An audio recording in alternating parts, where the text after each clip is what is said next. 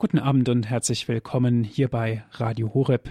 Mein Name ist Andreas Martin. Ich freue mich, dass Sie jetzt wieder mit dabei sind. Grundkurs Philosophie. Unser 78. Teil. Sie merken schon, in der Philosophie gibt es fast unendliche Teile, um ganz einfach auch die Werte verstehen zu können.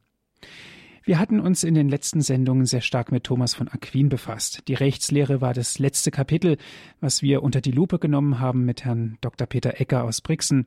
Heute gehen wir einen Schritt weiter und sprechen unter anderem über Bonaventura.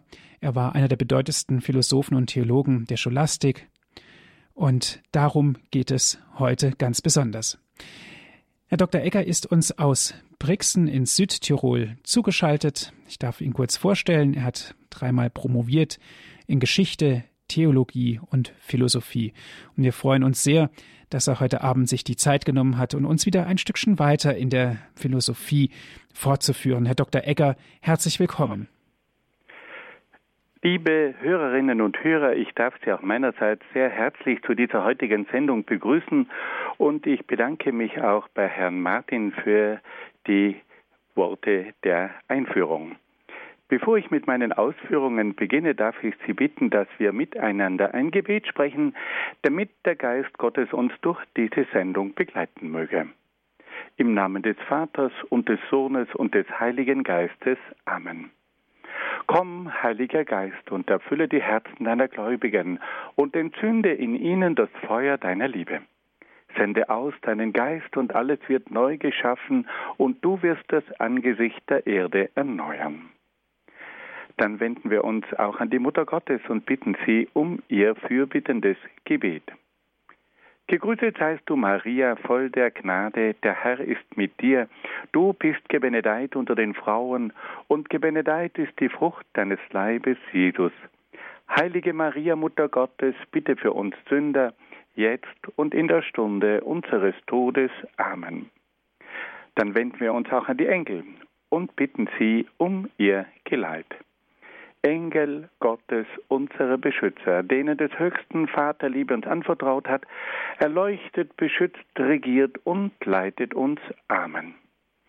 Und dann wenden wir uns an einige Heilige und Selige, die sich in besonderer Weise mit philosophischen Fragen aus christlicher Sicht beschäftigt haben. Heiliger Augustinus, bitte für uns. Heiliger Thomas von Aquin, bitte für uns. Heilige Edith Stein, bitte für uns. Seliger Kardinal Newman, bitte für uns. Und seliger Papst Johannes Paul II, bitte für uns.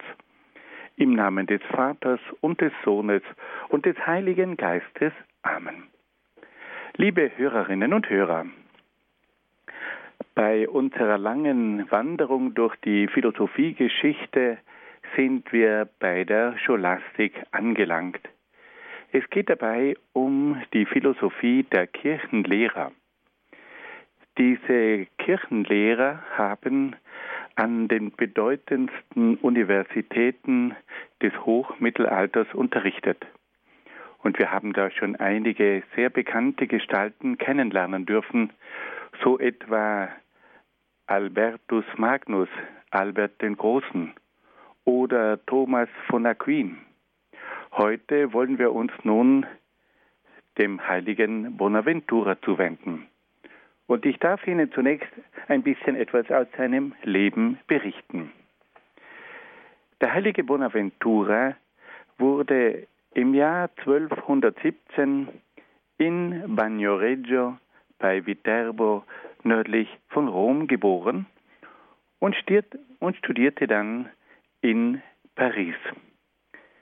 Im Jahr 1243 trat er in den Franziskanerorden ein und unterrichtete als Magister der Theologie in Paris. Als dann die weltlichen Professoren an der Sorbonne in Paris einen Streit gegen die Professoren der Bettelorden, also der Franziskaner und der Dominikaner, entfachten, wurde seine Lehrtätigkeit unterbrochen. Kurz darauf wurde er zum Generalminister des Franziskanerordens gewählt und widmete sich von da an hauptsächlich dem Orden und der franziskanischen Bewegung. Dann wurde er zum Kardinal ernannt und nahm schließlich am zweiten Konzil von Lyon teil. Er starb aber vor dessen Beendigung. Der heilige Bonaventura ist also eine sehr interessante Kombination, wenn man so sagen darf, weil er einerseits ein ganz großer Gelehrter war, aber gleichzeitig auch ein sehr tatkräftiger Mann. Er war der zweite Nachfolger des heiligen Franziskus und hatte ein gewaltiges Problem im Orden der Franziskaner zu lösen. Es gab nämlich damals einen Streit zwischen zwei Flügeln. Der eine Flügel wollte die ursprüngliche Form des heiligen Franziskus beibehalten und der andere Flügel musste erkennen, dass diese Form eines freien Umherwanderns auf die Dauer nicht durchzuhalten war. Und dieser Orden, dieser Flügel wollte deshalb feste Klöster errichten. Und da ging es nun lange Zeit hin und her, ob man dem ursprünglichen Ideal des heiligen Franziskus nachfolgen sollte oder ob man doch feste Stätten errichten sollte, an denen dann die Franziskaner wirken konnten. Diese, dieser Streit hat fast zu einer Spaltung des Ordens geführt und es ist dann dem heiligen Bonaventura zu danken, dass er diese Spaltung des Ordens verhindern konnte. Er hat dann einen Kompromiss gefunden und dieser Kompromiss erwies sich dann als lebensfähig. Und so hat Bonaventura gewissermaßen den Franziskanerorden vor einer Spaltung bewahrt. Der heilige Bonaventura war aber auch ein großer Beter. Er war ein zutiefst spiritueller Mensch und das zeigt sich auch in seiner wunderbaren Philosophie. Wir wollen zunächst einmal mit einem Grundgedanken bei Bonaventura beginnen. Der heilige Bonaventura hat bei seiner Philosophie auf die Begrenztheit der Philosophie hingewiesen. Bonaventura nimmt gegenüber der Philosophie eine reservierte Haltung ein. Er betont, dass die menschliche Erkenntnis aus eigener Kraft nicht zu letzten Erkenntnissen gelangen kann, da sie durch den Sündenfall geschwächt worden sei. Die Philosophie kann nach Bonaventura sogar zum Ausdruck des Hochmuts werden, wenn sie glaubt, aus eigener Kraft die letzten Wahrheiten erfassen zu können. Sie kann nur dann ihrer Aufgabe gerecht werden, wenn sie sich dem Glauben und der Theologie unterordnet. Sie kann nur dann ihren Auftrag erfüllen, wenn sie sich auf das überirdische Heil ausrichtet und von Gott her ihre Wahrheiten empfängt. Hier haben wir also noch einmal das große Ideal der Scholastik, die sagt, dass die Philosophie die Dienerin der Theologie sein muss. Und dass der Mensch aufgrund seiner begrenzten und geschwächten Erkenntnisfähigkeit sich nicht anmaßen darf, aus eigener Kraft die letzten Wahrheiten ergründen zu können. Bonaventure sagt also, dass die Philosophie nur dann ihren eigentlichen Dienst erfüllen kann, wenn sie sich von Gott leiten lässt. Und wenn sie von Gott her ihr Licht empfängt. Also das Denken empfängt von Gott her sein Licht. Und die Philosophie soll dann auch dem Heil der Menschen dienen. Es geht nicht nur darum, dass man jetzt erkennt um des Erkennens willen, sondern dass man versucht, die Wahrheit zu erkennen, um dadurch dem Heil näher zu kommen. Und das sind ganz wichtige Aussagen, die auch für die heutige Zeit gelten. Wir brauchen eine Philosophie, die im Dienst der Theologie steht. Wir brauchen eine Philosophie der Demut. Eine Philosophie, die weiß, dass sie begrenzt ist und dass sie durch das Licht Gottes erleuchtet werden muss, um wirklich in die tieferen Wahrheiten eindringen zu können. Eine Philosophie, die weiß, dass sie letztlich auch im Dienst des Heiles steht. Das sind Aussagen, die für uns wichtig sind, weil wir diese Aufgabe der Philosophie oft manchmal vergessen. Nun wollen wir uns einem weiteren Schwerpunkt bei Bonaventura zuwenden. Bonaventura fragt sich bei seiner Erkenntnislehre, welche Arten von Erkenntnis es gibt. Bonaventura unterscheidet zwei Arten von Erkenntnis. Die eine Erkenntnis bezieht sich auf die irdische Welt, die andere hingegen auf die geistige Welt. Die Erkenntnis der irdischen Welt beginnt mit der sinnlichen Wahrnehmung und schreitet dann über die Vernunft zu allgemeinen höheren Erkenntnissen vor. Bei dieser Erkenntnis handelt es sich um einen rein natürlichen Vorgang. Bei der zweiten Erkenntnis geht es um die Erkenntnis der geistigen Welt, bei der der Mensch mit absoluten und ewigen Wahrheiten in Berührung kommt. Und nun sagt Bonaventura, dass diese absoluten und ewigen Wahrheiten nicht auf die sinnliche Erfahrung zurückgehen können. Eine solche Erkenntnis von absoluten und ewigen Wahrheiten verlangt vielmehr eine Erleuchtung Gottes, durch die dem Menschen solche Wahrheiten vermittelt werden.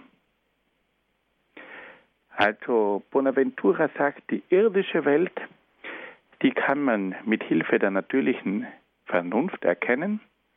Zuerst kommt es zur sinnlichen Wahrnehmung der Dinge und dann kann die Vernunft mit Hilfe der Abstraktion auch diese sinnlichen Wahrnehmungen tiefer analysieren und erkennen. Aber dann, sagt Bonaventura, gibt es auch noch eine höhere Erkenntnis, eine geistige Erkenntnis und die dringt dann vor bis zu absoluten und ewigen Wahrheiten. Und diese absoluten und ewigen Wahrheiten, die kann man nicht aus der sinnlichen Welt ableiten, weil in der sinnlichen Welt gibt es nichts Absolutes und auch nichts Ewiges. Woher kommen dann diese Erkenntnisse Bonaventura antwortet, diese Erkenntnisse kommen durch eine Erleuchtung Gottes zustande. Gott selbst schickt dem Menschen sein Licht und durch das Licht Gottes kann der Mensch die absoluten und ewigen Wahrheiten erkennen. Fassen wir das noch einmal zusammen. Es gibt also zwei Erkenntnisarten. Zunächst einmal gibt es eine Erkenntnis der irdischen Welt, die auf der Sinneswahrnehmung und auf der Erkenntnis der Vernunft aufbaut. Dann gibt es eine Erkenntnis der geistigen Welt, die zu absoluten und ewigen Erkenntnissen führt. Und diese Erkenntnisse, die kommen durch die Erleuchtung Gottes zustande. Nun kommen wir zu einem dritten Schwerpunkt bei Bonaventura. Und das ist nun eine ganz wunderbare Lehre. Da geht es um den Aufstieg der Seele zu Gott. Bonaventura hat versucht, den Aufstieg der Seele zu Gott einmal philosophisch auch zu formulieren. Und er greift damit auch zurück auf tiefe spirituelle Erfahrungen und versucht, diese Erfahrungen in Worte zu kleiden. Und dieses Büchlein über die Wanderung des Geistes zu Gott ist deswegen eine Anleitung für den Aufstieg der Seele zu Gott wie kaum ein anderes Werk. Wir dürfen hier ganz kurz hinzufügen, dass sich unser verehrter Papst Benedikt XVI. sehr intensiv mit Bonaventura beschäftigt hat und dass eines seiner frühen Werke sich mit diesem Werk von Bonaventura auseinandergesetzt hat. Und Benedikt XVI. schreibt in seinem Werk über sein eigenes Leben, dass die Beschäftigung mit Bonaventura, mit diesem Werk, ihm viele neue Erkenntnisse vermittelt hat. Wir wollen nun versuchen, in ganz einfacher Weise diese Stufen aus diesem Werk kurz vorzustellen. Es ist ein sehr schwieriges Werk und es ist deshalb nicht sehr einfach, diese verschiedenen Stufen vorzustellen. Wir können uns nur darauf beschränken, einige ganz wichtige Aussagen über diesen Aufstieg der Seele zu Gott vorzustellen. Der geistige Aufstieg zu Gott erfolgt in sechs Stufen. Die erste Stufe besteht in der sinnlichen Wahrnehmung der Dinge, in der sinnlichen Wahrnehmung der Natur. Und in der Natur, in den Dingen, kann der Mensch die Ordnung und Schönheit der Dinge erkennen und diese Ordnung und Schönheit verweist auf ihren göttlichen Ursprung. Die erste Stufe ist also die Wahrnehmung der Ordnung und Schönheit in den Dingen, die ein Spiegelbild Gottes sind. Die zweite Stufe besteht dann in der inneren Vorstellung der Dinge. Und wenn der Mensch diese Dinge, die er gesehen hat, sich innerlich vorstellt und über diese Dinge nachdenkt, dann kommt er zur Erkenntnis der wunderbaren Grundsätze der Schönheit und Ordnung, die den Dingen zugrunde liegen, die er vorher mit seinen Augen gesehen hat. Also bei der zweiten Stufe geht es nun um die Erkenntnis der Schönheit im Inneren des Menschen.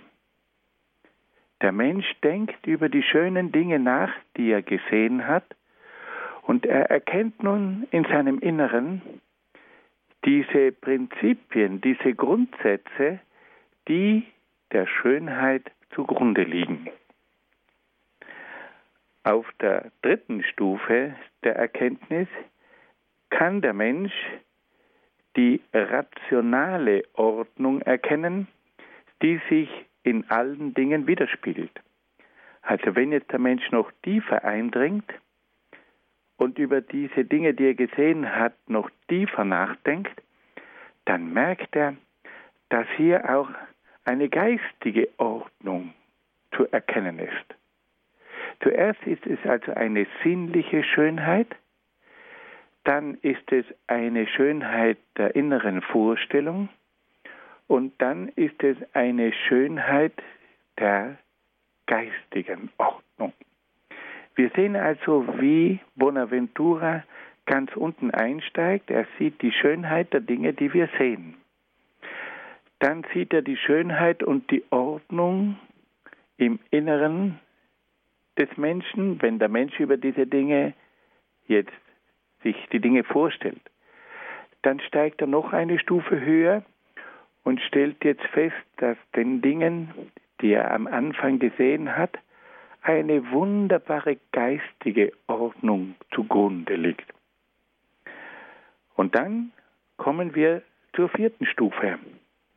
Und da erkennt nun der Mensch im Inneren der Seele, dass es Gott gibt. Und hier beginnt nun der Übergang von den Dingen, von den Ordnungen zu Gott selbst.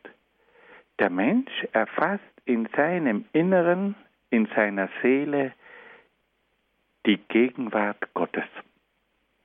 Und dann steigt er noch eine Stufe höher und gelangt nun hinauf bis zum Sein Gottes. Gott ist das höchste Sein. Und dann steigt er empor bis zur sechsten Stufe und merkt, dass Gott das Gute ist. Gott ist das Gute. Und auf diese Art und Weise hat sich jetzt der Mensch über verschiedene Stufen Gott genähert. Die erste Stufe war die Schönheit und Ordnung der äußeren Dinge. Die zweite Stufe war die Ordnung und Schönheit der Dinge, die er sich in seinem Inneren vorstellt. Die dritte Stufe war nun die geistige Ordnung, die er mit Hilfe der Vernunft erfassen kann. Dann kommt ein großer Schritt in die vierte Stufe und da entdeckt nun der Mensch, dass Gott in seiner Seele anwesend ist. Auf der fünften Stufe entdeckt er dann, dass Gott das Sein aller Dinge ist. Und auf der sechsten Stufe entdeckt er, dass Gott das Absolute ist, das absolute Gute. Also, die sinnliche Schönheit, die auf Gott verweist, die innere Vorstellung der Ordnung, die auf Gott verweist, die rationale Ordnung, die auf Gott verweist. Dann vierte Stufe, Gott wird im Inneren der Seele entdeckt, Gott wird als das Sein entdeckt und schließlich wird Gott als das Gute entdeckt. Und auf diese Art und Weise kann der Mensch ausgehend von der äußeren Welt hinaufsteigen bis zur Erkenntnis, dass Gott das Gute ist. Und wenn nun der Mensch bei seinem Aufstieg zu Gott die sechs Stufen durchlaufen hat, muss die Seele innehalten. Die Seele kann nun von sich aus nicht mehr weiter hinauf gelangen. Die Seele muss jetzt die alle eigenen Tätigkeiten einstellen und ihre Liebe einzig auf Gott ausrichten.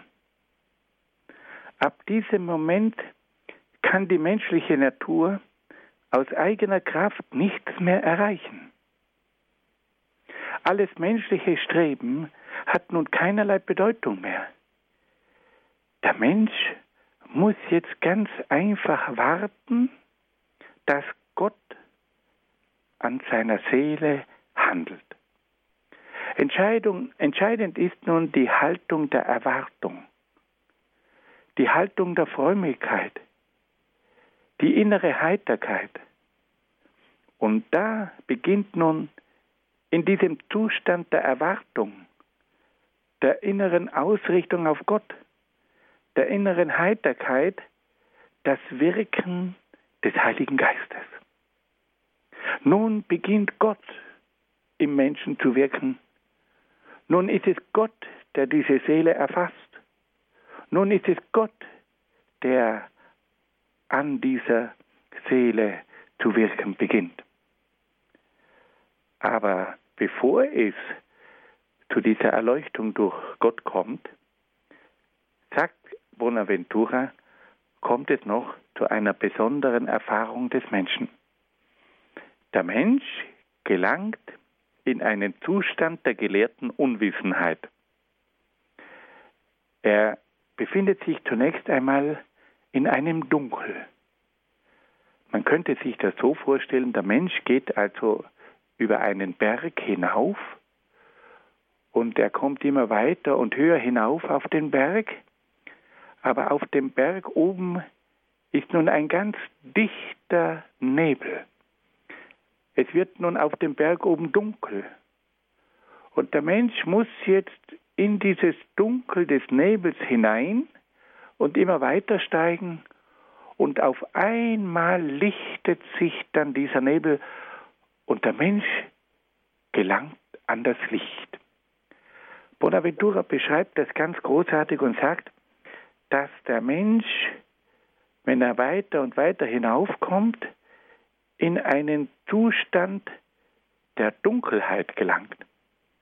Die menschliche Erkenntnis ist zu Ende. Die menschliche Erkenntnis ist nun nicht mehr befähigt, weiterzugehen und spürt die eigene Dunkelheit. Aber in dieser Dunkelheit der eigenen Erkenntnis wird die Seele in den Zustand der Ekstase versetzt und in das göttliche Licht entführt. Also der Mensch wird in das Dunkel hineingeführt, es wird immer dunkler, seine eigene Erkenntnisfähigkeit ist gewissermaßen nicht mehr imstande weiterzuführen und auf einmal wird er dann in das Licht Gottes entführt. Und in diesem Zustand der Ekstase wird der Mensch im Licht Gottes zur Einheit mit Gott gelangen. Und damit wird jetzt wunderbar dieser spirituelle, innere Zugang zu Gott beschrieben. Und wir können eines sagen, es gibt verschiedene große Mystiker, verschiedene große Meister der Spiritualität, die uns in ähnlicher Weise diesen Zugang zu Gott beschreiben. Der Mensch erkennt Gott zunächst in der Natur, in dieser Schönheit der Natur, die ein Spiegelbild ist für den Schöpfer. Er erkennt dann auch die geistige Ordnung und er merkt, dass alles vom Geist Gottes durchdrungen ist. Und dann steigt er weiter auf und er merkt dann, dass Gott in seiner Seele anwesend ist. Und er steigt dann in dieser Seele immer weiter hinauf und merkt, dass Gott die Grundlage von allem ist. Gott ist das Sein, das Fundament aller Dinge. Und er steigt noch weiter hinauf und entdeckt, dass Gott das absolute Gute ist. Aber dann ist er am Ende mit seinem eigenen Aufstieg. Er gelangt dann immer mehr hinein in das Dunkel. Und er fragt sich dann, wo Gott ist.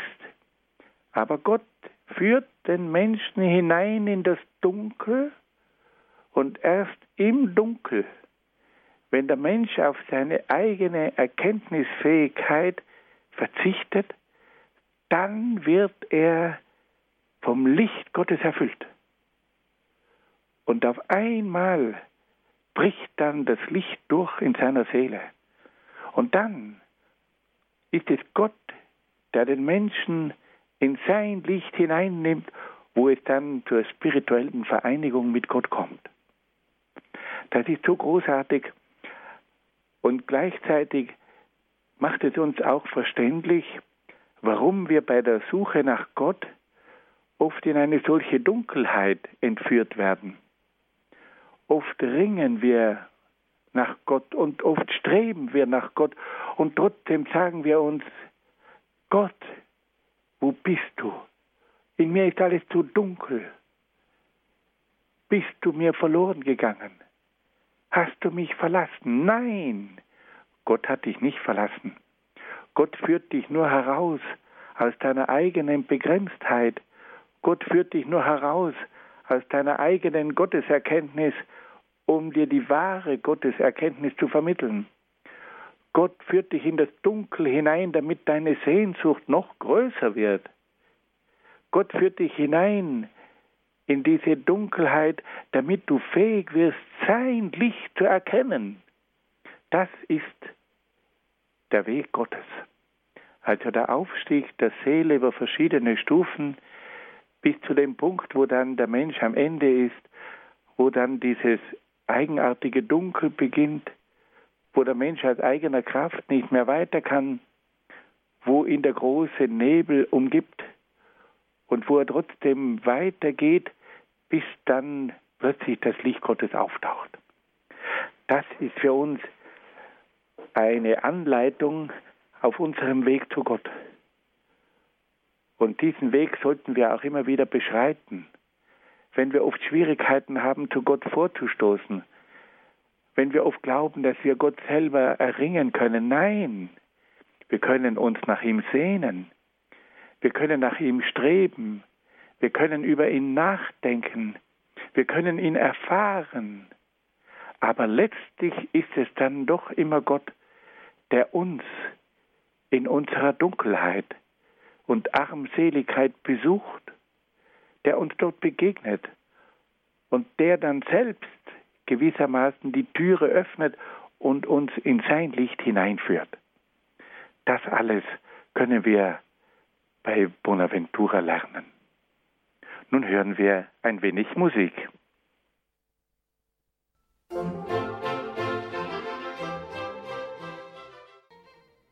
Sie hören die Sendung Credo hier bei Radio Hureb. Grundkurs der Philosophie ganz konkret haben wir jetzt über Bonaventura gesprochen. Wir sind im Gespräch mit Herrn Dr. Peter Egger aus Brixen. Von dort aus ist er uns telefonisch zugeschaltet. Liebe Hörerinnen und Hörer, wir wollen noch einen letzten Gedanken von Bonaventura kennenlernen. Und zwar geht es da um sein Verständnis der Freiheit. Die Freiheit ist ja immer die Schlüsselfrage für das richtige Verständnis des Menschen. Wenn man von einem Menschen wissen möchte, wie reif er ist, dann braucht man ihn nur zu fragen, was hältst du von der Freiheit? Die Freiheit ist die Frage, die uns darüber Auskunft gibt, ob ein Mensch über die tieferen Dinge nachgedacht hat oder nicht. Und bei Bonaventura gibt es da auch einige kurze Überlegungen zur Freiheit, die in der heutigen Zeit sehr nachdenklich stimmen. Bonaventura sagt, dass die Freiheit zunächst in der Möglichkeit besteht, zu wählen. Der Mensch hat also aufgrund seines Geistes die Möglichkeit, die Dinge zu erkennen und dann eine Wahl zu treffen. Und nun stellt sich Bonaventura die Frage, nach welchen Gesichtspunkten eine Wahl zu treffen ist. Und da sagt er, die Wahl des Menschen muss immer durch das Gewissen geleitet und erleuchtet sein. Also die Freiheit des Menschen besteht nicht einfach darin, dass er seine eigenen Interessen verfolgt, sondern dass er sich bei seiner Wahl immer wieder die Frage stellt, ob diese Entscheidung auch dem Gewissen gerecht wird. Jede äh, große Entscheidung ist also vom Gewissen her zu hinterfragen. Das Gewissen muss bei der Freiheit mit im Spiel sein. Das Gewissen soll den Menschen bei seinen Entscheidungen leiten und erleuchten. Nun stellt sich aber Bonaventura noch eine weitere Frage. Woher hat denn das Gewissen dann das Licht? Und da sagt er nun, dass das Gewissen einen göttlichen Funken enthält, der den Menschen zum Guten drängt und vor dem Bösen warnt. Also das Gewissen ist nicht einfach ein menschlicher Mechanismus, sondern das Gewissen ist etwas Göttliches. Im Gewissen wirkt das Licht Gottes. Im Gewissen ist dem Menschen ein göttlicher Funke eingesenkt und dieses göttliche Licht im Menschen drängt den Menschen zum Guten und warnt ihn vor dem Bösen. Also das Gewissen ist nicht einfach eine innere Anlage, sondern das Gewissen ist gewissermaßen eine Empfangsstelle, die das göttliche Licht aufnimmt und mit Hilfe dieses göttlichen Lichtes dann seine Aufgabe erfüllt. Und da lernen wir wieder etwas ganz Gewaltiges. Dass nämlich das Gewissen nur dann ein Gewissen ist, wenn es von Gott her seine Weisung bekommt. Heute wird das Gewissen nämlich nur als der innerste Kern des Menschen hingestellt. Aber damit bleibt das Gewissen oft sehr menschlich. Und manchmal kann man sagen, der Ausdruck Gewissen ist nur eine Tarnung für das eigene Ich. Nein, das Gewissen ist weit mehr. Das Gewissen ist ein Kompass, der auf Gott ausgerichtet ist. Viele Menschen sehen im Gewissen ihren eigenen Kompass. Und ihr eigener Kompass ist auf das eigene Ich ausgerichtet. Bei Bonaventura schaut das ganz anders aus. Bonaventura sagt, dass im Gewissen ein göttlicher Funke ist und dass im Gewissen der Mensch in einer lebendigen Verbindung mit Gott ist und dass auf diese Art und Weise das Gewissen dem Menschen eine göttliche Erleuchtung vermittelt. Es gibt im Gewissen sicherlich auch andere Faktoren, die mitspielen. Es gibt im Gewissen sicherlich auch Erfahrungen. Es gibt sicherlich auch Vernunftelemente. Es gibt Erziehungsmomente. Es gibt auch Prägungen durch die Umwelt. Es gibt auch Prägungen durch die Geschichte. Also im Gewissen wirken viele Faktoren mit. Aber das Gewissen ist letztlich nie etwas rein Menschliches. Im Gewissen merkt der Mensch, dass ihn da eine Instanz anspricht, die nicht einfach von ihm selbst stammt. Das Gewissen ist nicht einfach ein Über-Ich, sondern das Gewissen ist ein Über-Du. Der Mensch wird hier von einer geistigen Stimme angesprochen, die nicht von ihm selbst herzuleiten ist. Das Gewissen enthält ein Licht, das nicht sein eigenes Licht, das Licht des Menschen ist. Im Gewissen gibt es Maßstäbe, die widersprechen oft auch den Maßstäben der eigenen Vernunft der eigenen Erziehung, der eigenen Wünsche. Da kommt ein anderer Maßstab ins Spiel.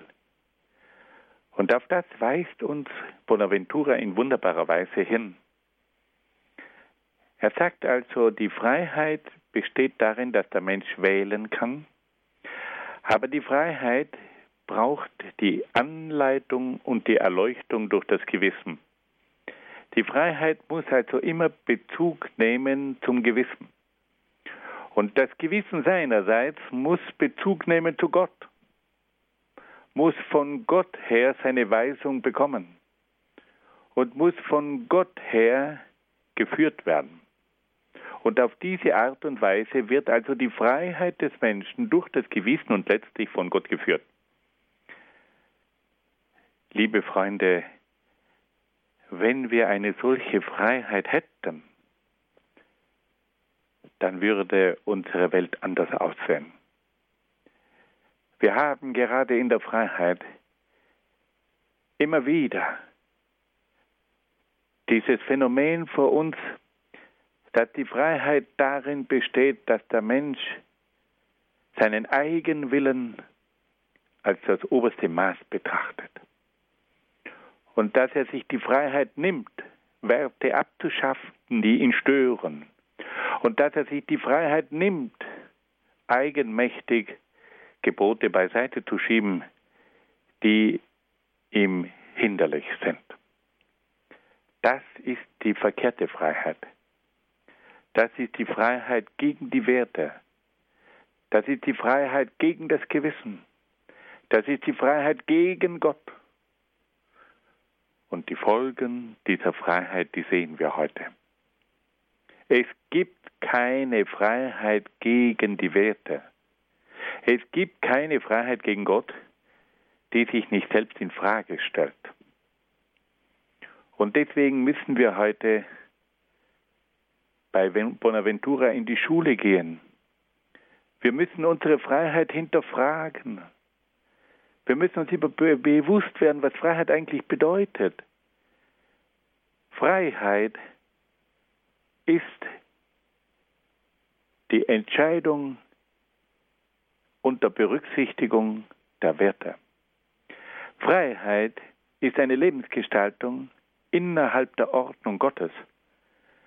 Freiheit ist ein Leben, das von Gut und Böse bestimmt wird und wo das Gute anzustreben ist und das Böse zu meiden ist.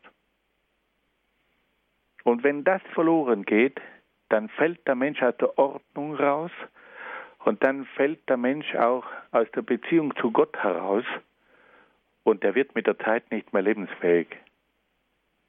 Das ist die entscheidende Frage. Was ist Freiheit?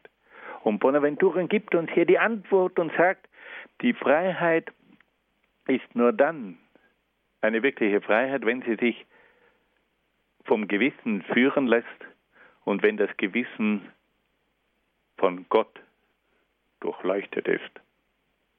Im Grunde genommen hat hier Bonaventura auch zurückgegriffen auf den großen heiligen Augustinus, der im Franziskanerorden sehr verehrt wird. Und Augustinus sagt ja sinngemäß, Freiheit besteht nicht darin, dass man tun kann, was man will, sondern dass man freiwillig das tut, was man tun soll. Ich darf es nochmal wiederholen. Freiheit besteht nicht darin, dass man tun kann, was man will, sondern dass man freiwillig das tut, was man tun soll. Noch besser kann man die wahre Freiheit nicht definieren. Und so wollen wir Bonaventura dankbar sein für diese Gedanken, die er uns da schenkt. Und dann geht Bonaventura im Zusammenhang mit dieser Lehre über die Freiheit noch auf einen weiteren entscheidenden Punkt zu und sagt, dass die Freiheit die Grundvoraussetzung dafür ist, dass der Mensch Verdienste für das ewige Leben erwerben kann. Ohne Freiheit hätte der Mensch keine Möglichkeit, Verdienste für die Ewigkeit zu gewinnen. Und da kommt noch etwas ganz Wichtiges zum Ausdruck. Wir haben also die Freiheit im Hinblick auf die Ewigkeit einzusetzen. Wir sollen uns die Frage stellen, was ist im Hinblick auf die Ewigkeit wichtig? Was ist im Hinblick auf unsere Gemeinschaft mit Gott wichtig? Und da sollen wir dann uns freiwillig dafür entscheiden. Und da schaut dann unser Leben oft ganz anders aus, als wenn wir nur in einer irdischen Perspektive denken und in einer irdischen Perspektive leben. Bonaventura sagt uns, die Freiheit ist uns dazu gegeben, dass wir Verdienste für die Ewigkeit gewinnen können. Gott möchte, dass wir uns freiwillig für ihn entscheiden. Er will nur Freiwillige im Himmel. Er will Menschen, die freiwillig Ja zu ihm sagen. Er will Menschen, die freiwillig ihn lieben. Und er will Menschen, die freiwillig sagen, ja, ich möchte einmal für alle Ewigkeit bei dir sein. Die Freiheit hat also auch diese Funktion, dass wir Entscheidungen treffen können für die Ewigkeit und dass wir Entscheidungen treffen können, die uns als Verdienste für die Ewigkeit angerechnet werden. Und damit öffnet Bonaventura eine Perspektive, einen Horizont, der ein wunderbarer Maßstab ist für den richtigen Einsatz der Freiheit. Und wenn wir oft große Entscheidungen treffen müssen, dann müssen wir uns immer wieder die Frage stellen, welchen Wert hat diese meine Entscheidung im Hinblick auf die Ewigkeit? Ist das vor der Ewigkeit richtig oder falsch? Hat das vor der Ewigkeit einen Sinn oder nicht? Bleibt von dem, was ich jetzt tue, etwas für die Ewigkeit oder ist das im Grunde genommen verlorene Zeit, verlorenes Bemühen? Das ist wichtig. Fassen wir das noch einmal zusammen. Also Bonaventura hat auch tiefgründige Überlegungen angestellt über die Freiheit. Er sagt, der Mensch hat das Geschenk der Freiheit. Er hat die Möglichkeit zu wählen. Dann stellt er sich die nächste Frage, ja, und wie soll er jetzt die Freiheit einsetzen? Und da sagt Bonaventura, der Mensch soll sich bei seinen Entscheidungen vom Gewissen leiten lassen. Und dann kommt die nächste Frage. Ja, und wie hat denn das Gewissen die Möglichkeit, den Menschen zu leiten? Und da antwortet Bonaventura, dass im Gewissen ein göttlicher Funke enthalten ist. Und dieser göttliche Funke, der drängt den Menschen zum Guten und warnt ihn vor dem Bösen. Und dann kommt noch ein letzter Gedanke, dass er sagt, die Freiheit ist die Voraussetzung dafür, dass wir Verdienste für die Ewigkeit sammeln können.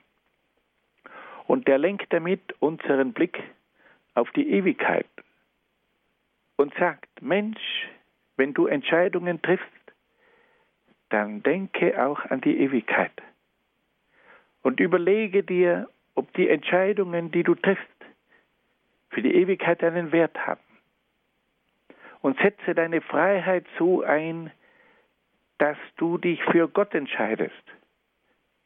Dann hat diese Freiheit ihren letzten Sinn und ihren letzten Wert. Und diese Gedanken, liebe Hörerinnen und Hörer, die wollen wir mitnehmen. Diese tiefe Vorstellung von Freiheit, die oft das gerade Gegenteil von dem ist, was wir heute unter Freiheit verstehen. Dass wir sagen, wir verwenden unsere Freiheit, um uns selbst zu verwirklichen. Wir dürfen die Freiheit auch einsetzen zur Selbstentfaltung, keine Frage. Aber es darf nicht eine Freiheit der Willkür sein. Es darf nicht eine Freiheit sein, die die Werte abschafft. Es darf nicht eine Freiheit sein gegen Gott. Weil eine solche Freiheit, die macht uns kaputt. Wir müssen uns an die Freiheit von Bonaventura erinnern. Die Freiheit, die vor dem Gewissen entscheidet. Die Freiheit, die von Gott her ihr Licht empfängt. Die Freiheit im Hinblick auf die Ewigkeit. Hier möchte ich nun meine Ausführungen beenden, damit wir noch die Möglichkeit haben zu eventuellen Anrufen und Gesprächen und so darf ich jetzt zurückgeben an das Studio an Herrn Martin. Herzlichen Dank, Herr Dr. Egger, für Ihre Ausführungen, die Sie uns gegeben haben über den wunderbaren heiligen Bonaventura. Liebe Zuhörer, ich lade Sie nun ein, vielleicht ist Ihnen auch der ein oder andere Gedanken aufgegangen, den Sie gerne vertiefen möchten oder das, was Sie uns dazu auch sagen wollen. Jetzt haben Sie genügend Zeit, um mit uns ins Gespräch zu kommen.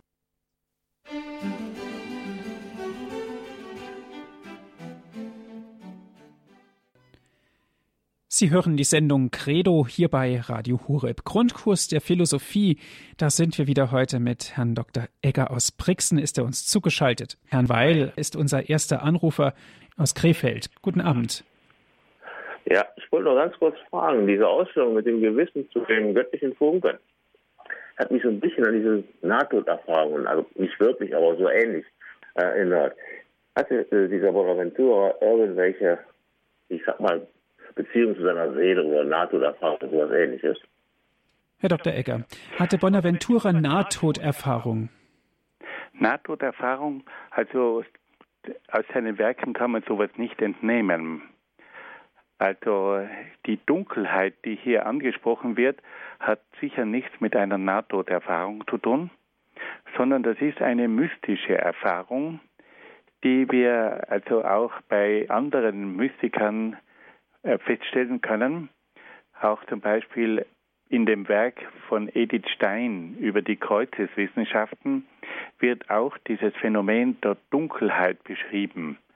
Aber dieses Phänomen der Dunkelheit ist nicht ein Phänomen der Nahtoderfahrung.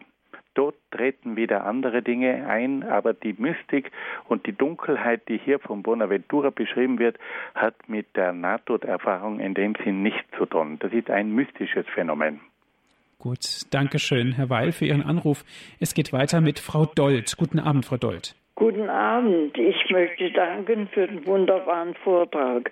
Und dann möchte ich sagen, hat nicht gerade die Freiheit in den letzten Jahren ein, zu einem Wirrwarr, zu einem äh, selbstsüchtigen und, und eigensüchtigen Denken äh, äh, gebracht, sodass das äh, die Freiheit, die eigentlich eine göttliche Gabe ist, äh, untergraben wurde.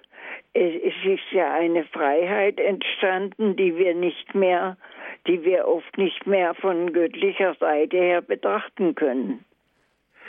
Ja, also ich würde Ihnen vollkommen recht geben. Wir müssen eines sagen, also wenn eine Freiheit sich von den Werten lossagt und zum Teil sogar Grundwerte in Frage stellt, dann ist sie keine Freiheit mehr, sondern eine Willkür. Und das zeigt sich dann auch in der Moral und auch in der Anarchie in der Gesellschaft. Also diese Art von Freiheit, die wir heute erleben, ist tatsächlich eine Willkürfreiheit, die die Werte in Frage stellt und die auch die Ordnung und die Strukturen in der Gesellschaft in Frage stellt. Das erleben wir heute sehr, sehr deutlich. Und wir müssen eines sagen, wir kommen heute oft zu einer sehr schmerzlichen Rückbesinnung auf die Werte. Indem sie uns fehlen und indem wir merken, dass uns damit auch der Halt genommen wird, kommen wir langsam wieder darauf zurück, dass es ohne Werte nicht geht und dass es auch in der Gesellschaft eine Ordnung braucht und dass es auch eine Autorität geben muss, die diese Werte einfordert, damit ein freies, glückliches Leben überhaupt möglich ist. Gut, danke schön, Frau Dold, für Ihren Anruf. Gut, danke schön, Frau Dold, für Ihren Anruf. Herr Dr. Egger, die Sendezeit neigt sich nun dem Ende zu. Ich darf mich auch ganz herzlich bei Ihnen bedanken für Ihre wunderbaren Ausführungen, die Sie uns gegeben haben. Auch Ihre mutmachenden Worte eben durch Bonaventura, eben ein ganz großer Heiliger, ein ganz großer geistlicher Lehrer auch, um es mal so auszudrücken. Danke auch an alle Zuhörer, die jetzt dabei gewesen sind. Wie immer gibt es diese Sendung auch zum Nachhören auf CD rufen Sie unseren CD-Dienst an unter 08328 921 120. Wir schicken Ihnen gerne einen Mitschnitt dieser Sendung zu. 08328 921 120. Wenn Sie von außerhalb Deutschlands anrufen, 0049 vorab wählen. Weiter geht es mit der 8328 921 120. Auf unserer Internetseite www.hore.org gibt es auch die Sendung dann zum Herunterladen als MP3-Datei www.hore.org unsere Internetadresse. Ich darf mich von Ihnen verabschieden, wünsche alles Gute und vor allen Dingen gottesreichen Segen. Auf Wiederhören sagt Ihnen Ihr Andreas Martin.